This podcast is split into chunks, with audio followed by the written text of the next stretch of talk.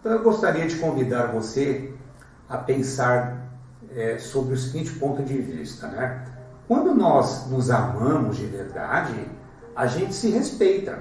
Então a gente não usa mal das palavras, nem tampouco empresta os ouvidos para pessoas muitas vezes sem escrúpulos.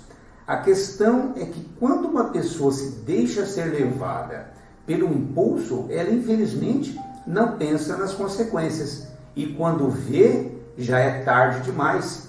Então, uma palavra escrita, ela pode ser apagada, mas uma palavra dita, ela não tem mais como retornar para nossa boca. Então, nós precisamos lembrar que existe alguém ouvindo e tentando interpretar o que nós estamos falando, mas a forma com que isso vai acontecer, aí definitivamente é uma incógnita, né? Isso envolve aí fatores é, psicoemocionais, né? questões muitas vezes é, de falta de autoconhecimento sobre o próprio domínio. Então, a maneira com que nós falamos pode ser de uma forma, mas a maneira com que a pessoa vai receber aquilo nem sempre chega da maneira que a gente gostaria. Então veja como é complexa essa questão, né? Do transmissor e do receptor. Nem sempre os dois estão ali dentro de uma mesma sintonia. Então isso pode naturalmente interferir diretamente no mundo íntimo daqueles que se prestam a ouvir. O que, que eu estou querendo dizer com isso? Quando a gente chega para falar alguma coisa para alguém e que não tem ali, obviamente, um cunho de harmonia, de oferecer ali a paz, a tranquilidade, nós temos que pensar também. Né? Quer dizer, aquilo que eu estou levando para outra pessoa que visa trazer conflitos, como é que aquela pessoa vai receber isso? Será que nós avaliamos as condições de saúde daquela pessoa? Será que nós avaliamos muitas vezes tudo que envolve o mundo dela, se ela já tem né, uma certa idade e é fragilizada da sua saúde, alguns quadros, por conta de envolvimentos emocionais, a gente sabe, pode piorar. Então, tudo aquilo que a gente leva que não for saudável para alguém, pode sim interferir diretamente tanto na saúde psíquica, espiritual e também material do indivíduo. Será que nós estamos realmente preocupados com isso, né? Ou apenas nós queremos que os outros emprestem seus ouvidos para ouvir as nossas mentiras ou desabafos inconscientes, né? Se de fato temos alguma consideração por alguém que se presta a nos ouvir, então nós deveríamos nos preocupar sobre o nível das palavras que nós estamos levando aos seus ouvidos. E nos perguntar, né, naturalmente, essa palavra que eu estou falando para ele, vai acalmá-lo? Vai lhe trazer paz? Ou vai perturbar a sua mente e envolver o seu coração com sentimentos inferiores?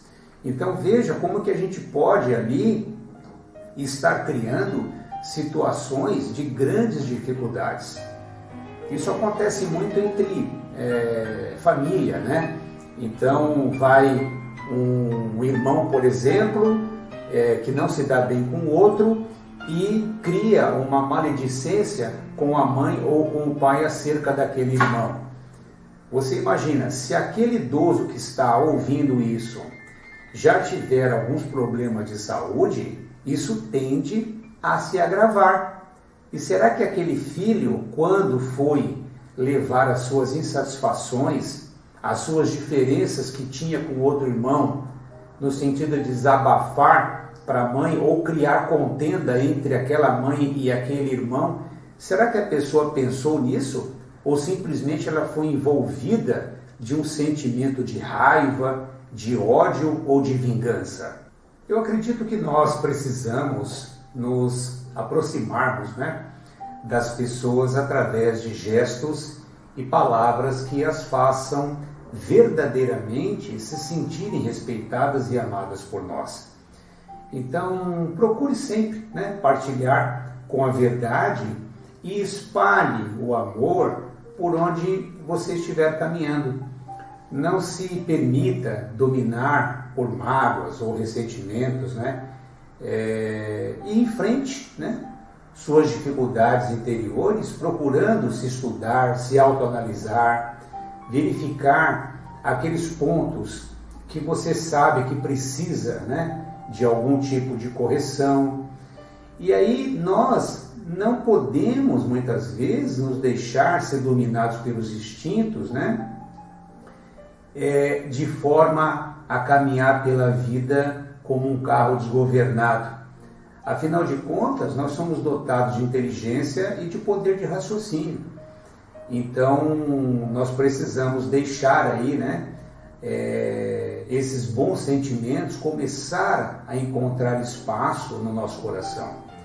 E aí, desta forma, a gente poder dar uma boa direção para as nossas palavras e aprender a controlar a língua. Então eu quero terminar esse nosso encontro né, com o seguinte provérbio, que eu acho que cabe perfeitamente aqui para essa nossa discussão. O homem perverso espalha contendas, e o difamador ele separa os maiores amigos. Isso está lá em Provérbio 16, 28. Então eu quero agradecer né, a sua atenção, como sempre, e convidá-los né, a interiorizar tudo isso que nós conversamos aqui a respeito desse órgão tão precioso que é a nossa língua. Muito obrigado pela sua atenção e que você esteja cada vez melhor.